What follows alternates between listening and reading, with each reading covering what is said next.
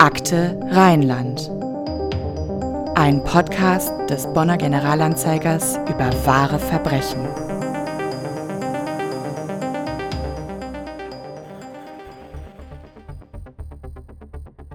Bei der Toten, die auf einer ehemaligen Mülldeponie in Nordrhein-Westfalen gefunden wurde, handelt es sich um die seit 29 Jahren vermisste Lolita Brieger aus der Eifel. Die damals 18-Jährige war im November 1982 verschwunden.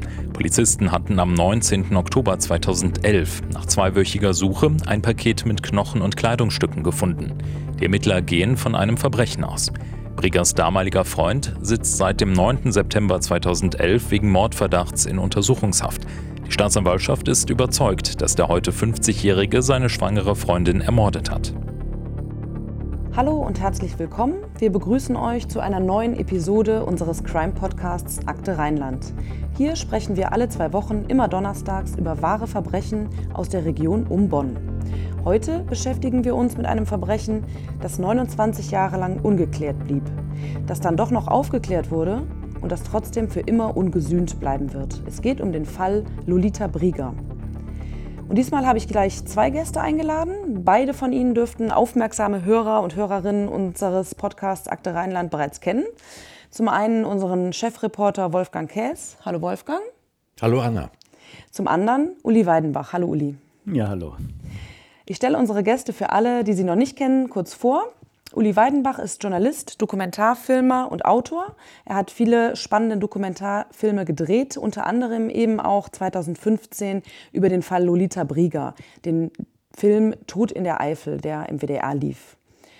Und Wolfgang Käs ist Chefreporter hier beim Generalanzeiger und ist dafür bekannt, sich ganz tief in Themen einzugraben. Durch seine hartnäckige Recherche hat er unter anderem wesentlich dazu beigetragen, dass der Tod von Trudel Ulmen aus Rheinbach hier bei Bonn nach vielen, vielen Jahren noch aufgeklärt und der Täter verurteilt werden konnte. Und um einen in mancher Hinsicht ganz ähnlichen und doch ganz anderen Fall geht es heute. Wir begeben uns nach Frauenkron, ganz tief in der Eifel. Was ist das für ein Ort, Uli? Ja, dieses äh, Frauenkron ist ein ja, wenige hundert Seelen Dörfchen im Süden des Landkreises Euskirchen. Es ist nur ein Katzensprung bis zur belgischen Grenze und die Landesgrenze zu Rheinland-Pfalz verläuft wenige hundert Meter von der Ortsgrenze entfernt. Es ist ein Dorf in der tiefsten Eifel, wo sich Fuchs und Hase gute Nacht sagen und jeder jeden kennt. Hier wächst die 1964 geborene Lolita Brieger mit fünf Geschwistern in einfachen Verhältnissen auf. Ihre Eltern sind Heimatvertriebene aus äh, Schlesien. Ja, und diese Lolita Brieger verliebt sich dann im Sommer 1981. Ja, die, die 17-Jährige lernt den aus wohlhabenden Verhältnissen stammenden, drei Jahre älteren Bauernsohn Josef kennen. Der wohnt und arbeitet auf dem Hof seiner Eltern im Nachbardorf Scheid. Ähnlich groß, ähnlich klein, quasi in Sichtweite. Und das liegt schon in Rheinland-Pfalz. Das ist ein wichtiger Punkt, den wir später noch beachten müssen, was die Zuständigkeit der Ermittlungsbehörden betrifft. Ja, das ist so ein Dorf weit ab von jeder nächsten Großstadt. Der gesellschaftliche Höhepunkt des Jahres ist dann die Kirmes am Sonntag nach Christi Himmelfahrt. Zu den wenigen Sehenswürdigkeiten zählen die Reste von Hitlers Westwall und dann hat man eigentlich schon alles gesehen. Auch in Scheid kennt jeder jeden und den reichsten Bauern weit und breit kennt natürlich sowieso jeder. Zumal nicht wenige Bewohner der beiden Dörfer für den Großbauern arbeiten oder in sonstiger, auch wirtschaftlicher Abhängigkeit zu ihm stehen. Diese junge Liebe steht von Anfang an unter keinem guten Stern. Lolita und Josef trennt weniger die Landesgrenze als vielmehr die soziale Kluft zwischen den beiden Familien. Josefs Familie missbilligt die Beziehung unter ihrem Stand. Uli, wie hast du diese beiden Dörfer und ihre Bewohner erlebt, als du während deiner Besuche gedreht und vor allem recherchiert hast? Nun, es äh, sind zwei sehr unterschiedliche Dörfer, was eben durch diese Landesgrenze und die unterschiedliche Sozialisierung in Rheinland-Pfalz und Nordrhein-Westfalen offenbar auch nochmal ganz besonders zum Ausdruck kommt. Grundsätzlich sehr offene, herzliche Menschen, wenn man einmal ihr Vertrauen gefasst hat und erhalten hat. Allerdings liegt der Schatten dieses Kriminalfalls Lolita Brieger, den wir jetzt im Folgenden noch näher unter die Lupe nehmen wollen, wie Mehltau über diesen beiden Dörfern. Und insofern ist auch gerade die Skepsis gegenüber recherchierenden Journalisten in diesen beiden Dörfern von Anfang an greifbar gewesen. Das kann ich mir vorstellen. Was war denn Lolita Brieger für ein Mensch? In deiner Doku wird sie ja von ihrer Schwester Gisela Peter und der Freundin Angelika Schwalen beschrieben. Wir hören da mal einen Ausschnitt aus der Doku Tod in der Eifel. Sie war fröhlich, lustig, wie ein normales Mädchen in, in dem Alter. Sie stand, war ja am Anfang von ihrem Leben, stand sie ja. Sie stand wie so ein junges Mädchen, was Träume hat. Ne? Vielleicht auch ein bisschen große Träume, aber es waren Träume. Mit ihr konnte man wirklich Pferde stehlen. Also sie war fleißig, wir haben zu Hause einen Bauernhof gehabt, da hat sie auch immer mitgeholfen, alles. Also die war wirklich ein super Typ. Wir sind nun im Jahr 1982. Lolita und Josef leben ihre Beziehung heimlich aus, treffen sich unter anderem im Wald. Ehrlich gesagt, ich finde das unglaublich. Das klingt für mich wie eine Geschichte aus einer ganz, ganz fernen Zeit. Wie kann das sein, dass das anscheinend ein reicher Bauer bestimmen kann, wen sein erwachsener Sohn lieben darf und wen nicht? Nun, für Menschen, die in Großstädten aufwachsen oder in ehemaligen Bundeshauptstädten, mag das natürlich wie aus einer fernen Zeit oder eine komplett archaische Struktur wirken. Aber wenn man, wie ich, auch in der Eifel oder der Voreifel aufgewachsen ist und meine Großeltern waren auch Bauern, da hat man schon ein gewisses Gespür dafür, dass diese Strukturen und die Größe eines Bauernhofes durchaus noch entscheidend sein kann für die Verheiratung und Verhochzeitung von Kindern und Jugendlichen und jungen Erwachsenen. Es wirkt wie aus der Zeit gefallen. Wolfgang kennt das auch aufgrund seiner Herkunft in der Eifel, aber es gibt diese Strukturen noch und viele Städter wären überrascht, wenn sie in die tiefe Eifel fahren, dass da gewisse Phänomene noch greifen, die für uns heute unverständlich sind. Also das kann ich nur bestätigen. Ich habe ganz viel Verwandtschaft in der richtig tief in der Eifel, in der Gegend von Daun und das ist schon eine andere Welt und das war sie auch immer. Also da muss man sich vorstellen. Also meine Großmutter hätte niemals ohne Kopftuch das Haus verlassen. Als Katholikin wohlgemerkt, ja, als Katholikin. Das gehörte dazu, dass man sein Haar bedeckte.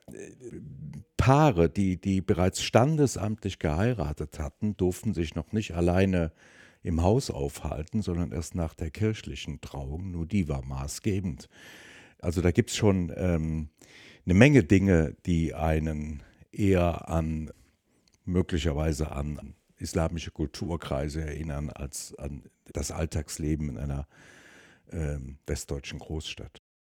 Also es soll jetzt auch nicht so wirken, als sei die Eifel alleine rückständig, aber es geht ja darum, begreifbar und greifbar zu machen, weshalb damals die Größe des Bauernhofes eine Auswirkung hatte auf dieses Liebespärchen Jüppchen, wie man sagte, und Lolita. Hinzu kam, was Wolfgang gerade angesprochen hat, auch noch die, äh, der religiöse Unterschied, weil Lolitas Familie als Evangelen aus dem Osten in die katholische Eifel kam. Und äh, das dürfte in der standesgemäßen Auswahl der zu, zukünftigen für Jüppchen doch auch bei den Eltern, speziell beim Vater, auch noch eine gewisse Rolle gespielt haben. Ja, das wollte ich gerade betonen. Es geht uns jetzt nicht darum, die Eifel abzuwerten, sondern einfach nur wir wollen uns ein bisschen auf Spurensuche begeben und schauen, wie konnte sowas damals passieren. Wie geht es weiter mit Lolita und Josef? Die trennen sich einmal. Er trennt sich von ihr. Ähm, sie unternimmt daraufhin einen Suizidversuch. Und im Sommer 1982 findet Lolita dann im 14 Kilometer entfernten Jünkerath eine Anstellung als Näherin. Dort bezieht sie ihre erste eigene kleine Wohnung. Und Lolita wird schwanger. Wie wird diese Nachricht dann aufgenommen von ihr selbst, von der Familie, aber natürlich vor allem von Jüppchen, dem Vater des Kindes? Also Jüppchen scheint am Anfang auch begeistert zu sein und sich zu freuen, genauso wie Lolita und auch Lolitas Familie. Von Lolitas Seite alles kein Problem, aber Irgendwann dreht sich die Stimmung insbesondere auf offenbar auf Intervention von Jüppchens Vater, der alles andere als begeistert ist, weil er Angst um seinen Hof hat, Angst um seinen Status, Angst um das Geld, das dann irgendwann auch mal dieses Kind erben könnte. Dieses Kind, was er als nicht standesgemäß erachtet. Also Jüppchen und Lolita, insbesondere Jüppchen, werden dann schon auch zerrieben in den Mühlen des Standesdünkels. Ja, und wir kommen zu dem Tag, an dem Lolita verschwindet, dem 4. November 1982. Was passiert da, Wolfgang? Ja, am Vorabend, das ist noch ganz interessant, am Vorabend, also am Abend des 3. November, kommt es in Lolitas kleiner Wohnung zu einem heftigen, lautstarken Streit. Daran erinnert sich die im Haus lebende Vermieterin. Und am nächsten Tag lässt sich Luita von einer Arbeitskollegin im Auto mit nach Scheid nehmen und in der Nähe des Hofs des Großbauern absetzen, da sie, wie sie, wie sie erzählt, der Arbeitskollegin, verabredungsgemäß ihren Freund und dessen Vater für ein klärendes Gespräch aufsuchen will. Und seither wird sie nicht mehr gesehen. Lolitas Familie erstattet ein paar Tage später also nach ihrem spurlosen Verschwinden, Vermisstenanzeige bei der Polizei. Was haben die Ermittlungen damals ergeben? Was ähm, waren die Spuren der Polizei? Es wird äh, sofort spekuliert, dass Lolita Selbstmord begangen haben könnte. Es gibt ein ganz klares Indiz, nämlich einen Abschiedsbrief oder einen Brief, der auftaucht, in dem sie auch äh, schreibt, äh, ich wäre gerne die Mutter deiner Tochter gewesen, sinngemäß. Ich wäre dir eine gute Ehefrau und Partnerin gewesen. Ich hätte alles getan. Offenbar möchtest du das Kind nicht. Es grüßt dich dein letztes Stück Dreck. Damit unterschreibt sie diesen Brief handschriftlich. Der wird gefunden und da sie schon einen Selbstmordversuch hinter sich hat, geht die Polizei davon aus, dass sie Selbstmord begangen haben könnte. Es entfacht eine groß angelegte Suchaktion mit Polizeihubschrauber, mit Spürhunden und so weiter. Es wird aber nichts gefunden. Dann gibt es, und das ist auch der Grund, weshalb die Ermittlungen erstmal eingestellt werden, es gibt eine Zeugenaussage eines Busfahrers, der bezeugt, dass er Lolita vier Tage später gesehen hat. Und auf der Basis wird dann davon ausgegangen, dass sie keinen Selbstmord begangen hat, dass sie woanders sein muss. Und genau diese Tatsache wird dann auch von Jüppchen noch prolongiert und beschleunigt und intensiviert, indem er äh, sagt, er hätte gehört, sie sei als Prostituierte in den Niederlanden und er streut immer wieder irgendwelche Spekulationen, die, die offenbar so viel Kraft entwickeln, dass selbst die Polizei und auch die öffentliche Meinung dahin geht, ja, Lolita ist weg, wir wissen nicht wo, aber sie wird schon irgendwo sein.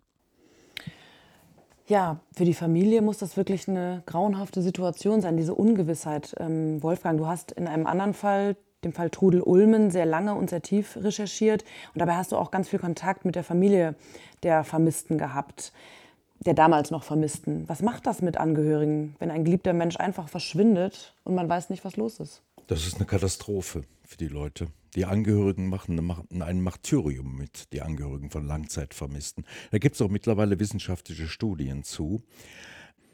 Das soziale Umfeld ist am Anfang höchst interessiert, neugierig, ne? die Neugierde will befriedigt sein, aber dann will die Umgebung nichts mehr davon hören. Das ist so, als seien die Angehörigen, was man auch die Angehörigen von Verbrechensopfern stellen das auch fest, als hätten sie die Pest. Ja, die Leute machen einen Bogen, die wollen nichts mehr davon hören während es die Angehörigen selbst natürlich permanent beschäftigt. Die, die Vermissten, die sitzen, die sind wie Schattenmenschen, die sitzen bei jeder Familienfeier mit am Tisch, die gehen den Leuten nicht aus den Köpfen. Dann kommt hinzu, die Angehör den Angehörigen, die haben ja keine, keine Rituale des Trauerns oder des Abschiednehmens, weil der Mensch könnte ja noch leben irgendwo, die Chance besteht. Und wenn sie innerlich sich sagen, dieser geliebte Mensch ist vielleicht doch tot, dann haben sie auch noch ein schlechtes Gewissen, weil sie diesen Menschen sozusagen Abschied nehmen. Ist ein Riesenproblem, ein Drama. Und daran anknüpfend äh, oder um auch das auf den Fall Lolita Brieger zu transportieren. Die Mutter hat also über diese fast drei Jahrzehnte jeden Abend eine Kerze angezündet auf der Fensterbank im Fenster ihrer Wohnküche, muss man sagen, und wollte auf diese Art und Weise Lolita den Weg nach Hause leuchten. Ja, das zeigt schon, wie sehr da auch diese Hoffnung immer noch äh, gelebt hat und wie schwierig es auch für Angehörige ist, mit dem Verschwinden eines Kindes in irgendeiner Weise umgehen zu können. Uli, das ist hochinteressant, weil die Mutter von Trudel Ulmen hat das auch gemacht. Jeden Tag die Kerze angezündet. Ja, du hast gerade schon gesagt, es vergehen fast drei Jahrzehnte. Wir machen einen großen zeitlichen Sprung ins Jahr 2011 und wir springen zu Kriminalhauptkommissar Wolfgang Schuh von der Kripo in Trier. Dem nämlich ließ der unaufgeklärte Vermisstenfall Lolita Brieger nie Ruhe. Und er bringt im Jahr 2011 die Ermittlungen nach so vielen Jahren erneut in Gang und in die ZDF-Sendung Aktenzeichen XY ungelöst. In der Sendung appelliert man mit Hinweis auf die betagte Mutter Lolitas an das Gewissen möglicher Mitwisser und erwähnt, dass eine Beteiligung, zum Beispiel an der Beseitigung der Leiche, inzwischen ja verjährt sei. Mit überraschendem Erfolg, denn es meldet sich jemand. Ja, es ist tatsächlich so, dass die Hoffnung der zuständigen Ermittler und der Staatsanwaltschaft äh, erfüllt wird. Es gibt während dieser Sendung einen auch emotional sehr eindringlichen Appell des leitenden Ermittlers, Hauptkommissar Wolfgang Schuh. Und es gibt einen Anruf in der Folge und der beschäftigt sich damit, dass jemand sagt, dass die Nachbarin ihrer Mutter oder seiner Mutter gesagt habe, der Freund von Josef K., der beste Freund, sei in jener Nacht nicht nach Hause gekommen. Und als dieser Freund von seiner Mutter in jener Nacht oder am nächsten Morgen äh, zur Rede gestellt wurde, wo er denn gewesen sei, habe der gesagt, das kann ich in meinem Leben niemals jemandem sagen. Und auf der Basis ist eben dieser damals beste Freund von Josef K., zum Verhör einbestellt worden.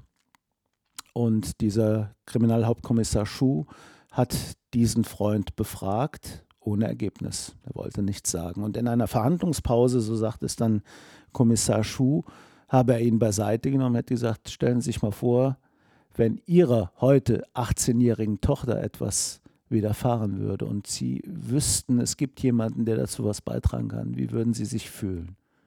Und hat der Freund des Jüppchens gesagt, meinen Sie denn wirklich, ich könnte was beitragen? Und hat der Kommissar gesagt, ganz sicher bin ich davon überzeugt.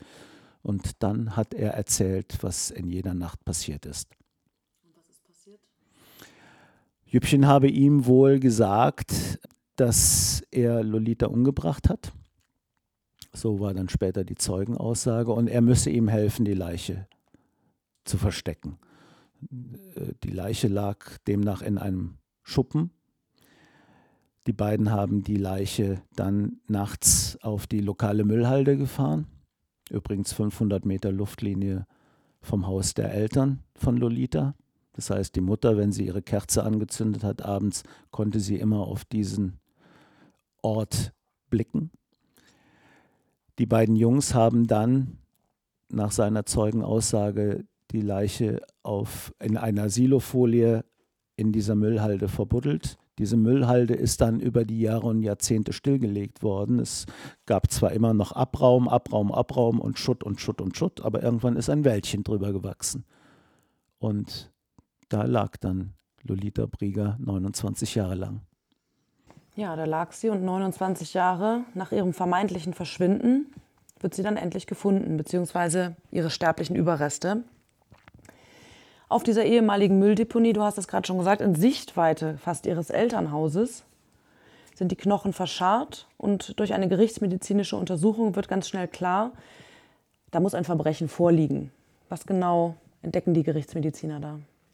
Nun, erst, ist ja mal ganz spektakulär, wie es überhaupt dazu kam, dann doch tatsächlich in fünf Metern Tiefe in einer Umgebung von 600 Quadratmetern überhaupt die Leiche gefunden zu haben. Das heißt, die haben einen, einen Riesenaufriss gemacht, die haben mit Baggern elf Tage lang diese ehemalige Mülldeponie auf links gedreht. Und auch wieder ein Drehbuch, das Hollywood so nicht akzeptieren würde, weil es zu fiktional klingt tatsächlich mit quasi mit der letzte, letzten Baggerschaufel hat man dann diese Silofolie entdeckt. Das heißt, der Kriminalhauptkommissar Schuh, der leitende Ermittler, hat mit dem Staatsanwalt in Trier telefoniert und wie, um an dem Tag diese Suche abzubrechen, weil es der letzte Tag war und die Mülldeponie, die ehemalige, schon komplett umgegraben war. Und während dieses Telefonats ruft der Baggerfahrer, ich hab was. Ja.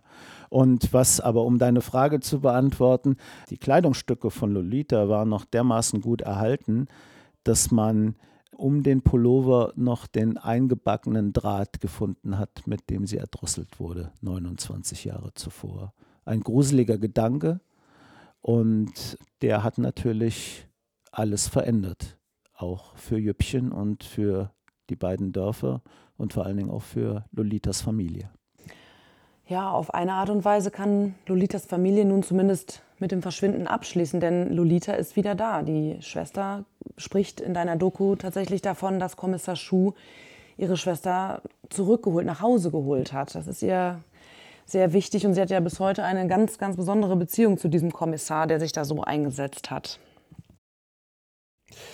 Ja, die sterblichen Überreste Lolita Brigers wurden dann am 4. November 2011 im Grab des, ihres Vaters mit beigesetzt, in aller Stille, im engsten Familienkreis.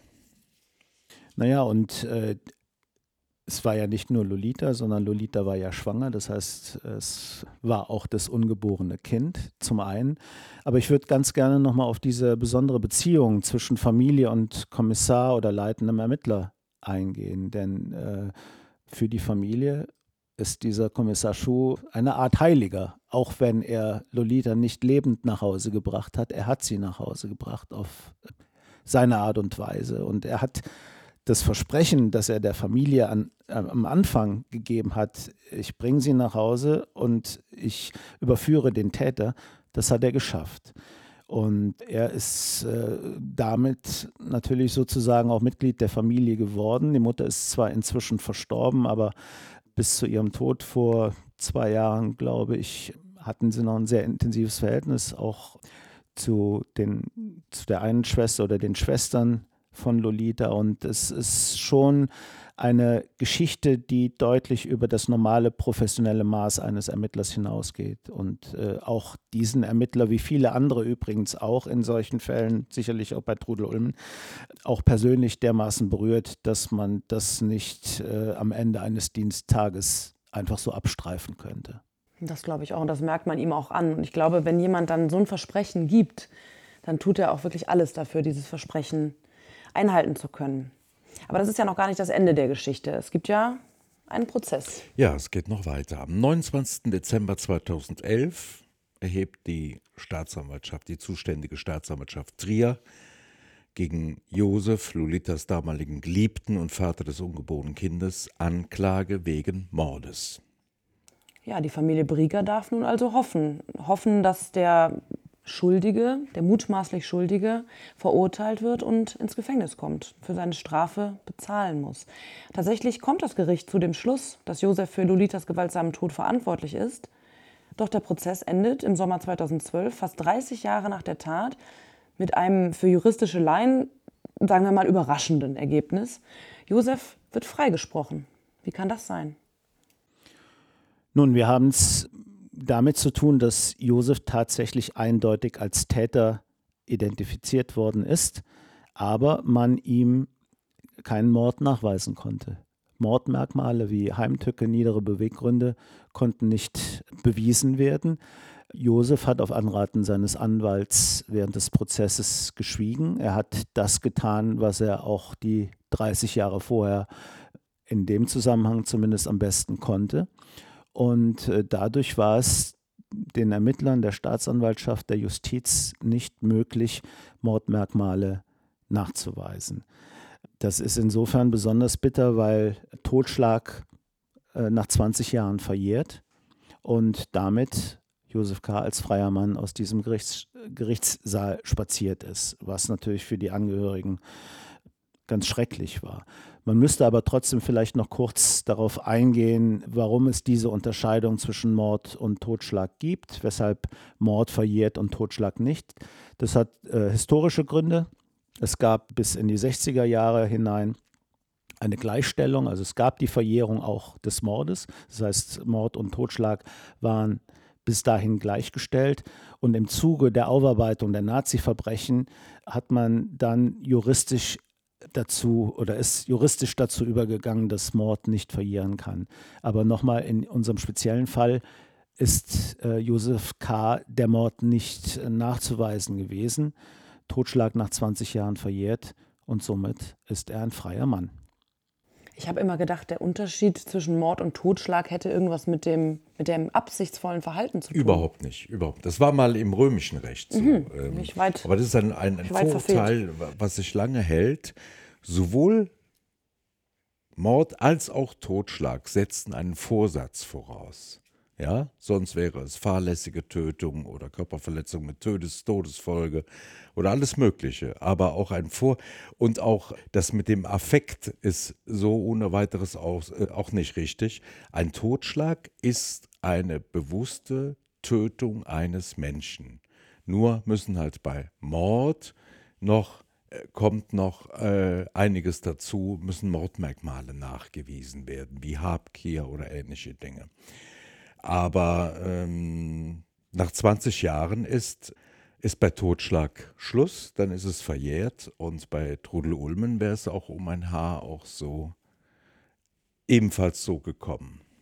Wenn ich das richtig verstehe, konnte deshalb kein Mordmerkmal bewiesen werden, weil Jüppchen, sagen wir mal, salopp die Klappe gehalten hat. Wenn er jetzt selbst zugegeben hätte, dass er, welche Beweggründe er hatte, zum Beispiel, zum Beispiel Heimtücke oder Verdecken. Ja, aber in, unserem, in unserem Rechtsstaat ist es aber nun mal so, dass nicht ein Angeklagter seine Unschuld beweisen muss, sondern der genau. Staat dem Angeklagten die Schuld beweisen ja. muss. Ja. Naja, und man muss ja auch sagen, dass den Ermittlern von Anfang an klar war, dass es schwierig sein würde, den Mord nachzuweisen und darauf zu hoffen, dass Josef sich selbst quasi des Mordes bezichtigt, um dann ins Gefängnis zu gehen, wo er im Umkehrschluss die Option hat, mit Totschlag, mit nachgewiesenem Totschlag als freier Mann aus diesem Gerichtssaal zu spazieren. Ja, das, äh, also die Voraussetzungen oder die Umstände waren klar. Es hätte aufgrund der objektivierbaren oder nachweisbaren Umstände auch ohne Josefs Aussage nachgewiesen werden müssen. Und das war eben nach dieser langen Zeit leider nicht mehr möglich. Wir haben ja über einen anderen Fall schon mal gesprochen, bei dem es tatsächlich so war, dass der Angeklagte nur dadurch, dass er den Mord gestanden hat, ähm, dann tatsächlich ins Gefängnis gekommen ist nach vielen Jahren. Das war der Fall Monika F., falls ihr das nochmal nachholen möchtet. Ja, für die Angehörigen ist dieser Freispruch von Josef K. natürlich verständlicherweise ein Schlag ins Gesicht, anders kann man es nicht sagen. Und um das zu verdeutlichen, hören wir jetzt nochmal einen Ausschnitt aus der Doku Tod in der Eifel. Es spricht wieder Lolitas Schwester Gisela Peter. Ich kann es nicht begreifen. Da ist jemand, der hat ein junges Mädchen aus dem vom Leben in den Tod und ist, läuft heute als freier Mann rum. Und ich, in meinen Augen stirbt dann so jemand zweimal. Uli,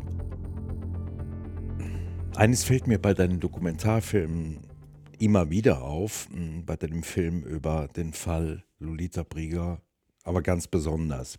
Du besitzt offenbar die Gabe, wildfremden Menschen, das waren ja alles wildfremde Menschen in diesen beiden Dörfern für dich, in vergleichsweise kurzer Zeit nahe zu kommen, ganz nah Vertrauen zu schaffen, sodass sich diese Menschen dann vor der Kamera auch öffnen, ihr Innerstes preisgeben. Das ist eine Gabe, die man auf keiner Journalistenschule lernt. Wie machst du das? Wie machst du das? Äh, weiß nicht genau, wie ich es mache, weil ich mich ja selber nicht die ganze Zeit dabei beobachte, wie ich es mache. Aber ich kann nur sagen, in diesem Fall war es natürlich besonders wichtig, einen Bezug herzustellen zu diesen Menschen in der Region. Man muss sich vorstellen, dieser Fall Lolita Brieger, ich hatte es an, anfangs schon mal erwähnt, hat sich wie Mehltau über diese beiden Dörfer gelegt und somit auch die Menschen und deren Verhältnis in den Dörfern, innerhalb der Dörfer, zwischen den Dörfern auch sehr, sehr stark belastet.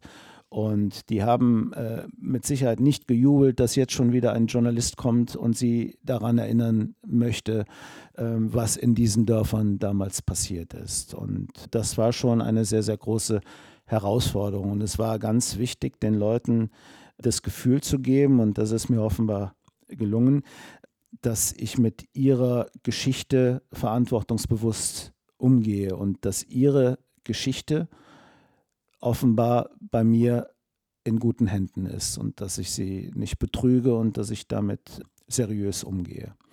Und das hat sehr viel Aufwand erfordert, sehr viele Vorgespräche, sehr viele Fahrten in die Eifel. Und grundsätzlich ist es ja schon so, dass wenn man Nähe schaffen will, wie du das eben beschrieben hast, und Vertrauen schaffen will, dann muss man Anker finden. Und ein Anker für mich war, dass ich selbst aus der Eifel stamme, dass ich die Strukturen und die Gegebenheiten äh, zumindest sehr gut nachvollziehen konnte, dass meine Großeltern einen Bauernhof hatten und dass ich mit dem einen oder anderen Zeitzeugen zunächst weniger über Lolita Brieger als über Mähdrescher und äh, Kühemelken sprechen konnte. Und unabhängig von diesem Fall ist es einfach wichtig, äh, Nähe zu schaffen, indem man Gemeinsamkeiten findet, die möglicherweise weit weg führen von der Absicht oder von dem Fall, den man gerade besprechen möchte. Und wenn du sagst, das kann man auf keiner Journalistenschule lernen, dann stimmt das in meinem Fall besonders, weil ich keine besucht habe. A. Und äh, zum Zweiten, weil man sich dieser Geschichte oder solchen sensiblen Geschichten auch nicht akademisch nähern kann, sondern eher auf der persönlichen Ebene. Und da habe ich sicherlich mehr auf dem Fußballplatz und bei meinen Rucksacktouren mitbekommen als Gabe, als jetzt in einem Hörsaal oder in einer formalen Ausbildung. Rucksack, Rucksacktour durch die ganze, oder durch, zumindest durch die halbe Welt, ne? möchte ich noch ergänzen. Ja, spielt ja. aber keine Rolle, okay. wohin die führen. ja. Es geht ja letztendlich darum, ja. äh, in gewisser Form Menschenkenntnis zu erwerben. Also zu gutem Journalismus gehört ja nicht nur Vertrauen zu schaffen, sondern auch Vertrauen nicht zu missbrauchen. Musst du bei deiner Arbeit manchmal auch die Interviewten vor sich selbst schützen? Ganz sicher. Es ist äh, natürlich immer auch ein schmaler Grat in dem Moment, wo die Menschen Vertrauen gefasst und gefunden haben und man eine Beziehung aufgebaut hat, die sie vergessen lässt, mit wem sie da eigentlich sprechen, dass man auch mit dem Umstand äußerst sensibel umgeht. Ich hoffe, dass es mir in der Vergangenheit gelungen ist und auch in Zukunft gelingen wird.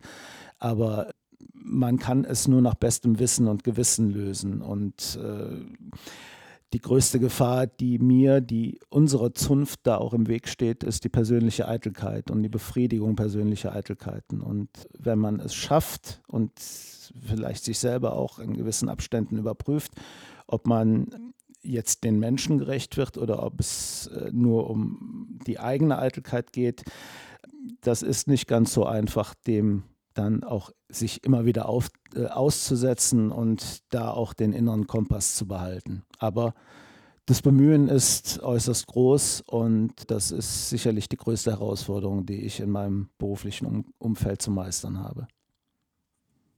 Ja, das mit dem Anker fällt mir gerade auf, kann man ja vielleicht sogar vergleichen mit Wolfgang Schuh, der dann in einer Vernehmungspause zu diesem Freund von Josef K. sagt, du hast doch selber eine 18-jährige Tochter. Was denkst du denn, was du machen würdest, wenn das mit der passiert. Ne? Das ist ja genau so, das wird er ja auch nicht auf der Polizeischule, falls es die gibt, ähm, gelernt haben. Die gibt's. Die gibt's. ich glaube, es ist aber jetzt eine Hochschule inzwischen. Ja, zurück zum Fall. Josef K. läuft also frei herum. Der Generalanzeiger berichtet während des Prozesses, zu Prozessbeginn Anfang März war die Hoffnung groß, dass der Fall Lolita Brieger nach so langer Zeit restlos aufgeklärt wird. Die Frage aller Fragen im Prozess ist, ob dem 51-jährigen Mord nachgewiesen werden kann. Alle anderen möglichen Straftaten sind verjährt. Eines scheint sich für den Angeklagten abzuzeichnen, Er kann nach dem Prozess nicht mehr in Scheid wohnen, sagt der Vertreter der Nebenklage, Hans-Josef Ewerts. Am besten würde er auswandern, sagt Lolitas Schwester Gisela Peter. Und auch Verteidiger Heinz Neuhaus räumt ein, er wird eine schwere Zukunft vor sich haben. Doch er ist nicht ausgewandert, im Gegenteil. Bis heute leben der Täter und die Angehörigen des Opfers in unmittelbarer Nachbarschaft. Was macht das mit den Bewohnern der beiden Dörfer? Na, hier braucht man nicht so sonderlich viel Vorstellungsvermögen, um zu begreifen, dass das eine fast unerträgliche Belastung für die Dorfgemeinschaften ist. Sowohl für jede Einzelne, also die Dorfgemeinschaft des Opfers und auch die Dorfgemeinschaft des Täters. Und wenn man sich vor Augen hält, auch rein geografisch, äh, der Hof des Täters liegt etwas erhöht oberhalb des Ortes Frauenkron, wo Lolita aufgewachsen ist, 500, 800 Meter entfernt. Die Familie von Lolita Brieger, also die Mutter und die dort noch lebende Schwester und die Brüder, können also jederzeit nach oben schauen und den Hof sehen. Der Täter fährt womöglich jeden Tag am Haus vorbei. Insofern würde ich in dem Falle auch eher von einem Sozialdrama als von einem Kriminalfall der es natürlich auch ist, sprechen. Und ja, es ist einfach unwahrscheinlich schwer, damit umzugehen. Und äh, jeder oder jeder von den Menschen, die ich kennengelernt habe, hat seine eigene Strategie damit umzugehen. Es gibt sicherlich immer noch die Strategie des Verdrängens, die es über drei Jahrzehnte schon gegeben hat und die auch weiterhin existiert. Es gibt Leute, die sich dem aussetzen. Es gibt offenbar immer noch auch wirtschaftliche Abhängigkeiten.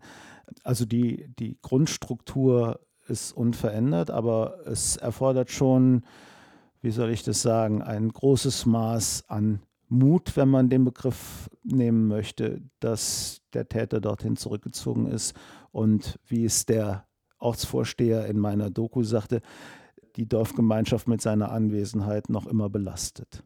Ja, man kann sich nicht vorstellen, warum er das tut. Also Mut hast du jetzt gerade gesagt. Ich, für mich ist das völlig unvorstellbar, dass er nicht woanders hingezogen ja, vielleicht ist. ist aber vielleicht der, der Wille des übermächtigen Vaters zu erfüllen, diesen Hof zu halten. Ne? Also meinst du, dass diese Strukturen einfach so verfestigt sind, dass er da überhaupt nicht rauskommt? Spekulation. Es ist Spekulation und, und möchte da jetzt auch nicht äh, sozialpsychologisch rangehen, aber ein Erklärungsansatz ist sicherlich, dass er zeitlebens nur dort lebte. Und wenn wir vorher identifiziert haben, dass das ja doch eine relativ isolierte Region ist, erscheint es mir fast so, als gäbe es einen großen Mangel an Optionen was er denn und wo er denn hin solle. Und offenbar scheint er für sich die Entscheidung getroffen zu haben, es ist immer noch einfacher und besser hier zu leben als woanders, wo ich überhaupt keine sozialen Wurzeln habe. Und gleichermaßen hat er es ja immerhin offenbar auch geschafft, 30 Jahre lang äh, die Geschehnisse und seine Tat in eine Schublade zu schließen und den Schlüssel weit wegzuwerfen. Und äh, ich gehe mal davon aus, dass er für sich gewisse Muster entwickelt hat, ähm, auch jetzt noch mit dieser Tat umzugehen.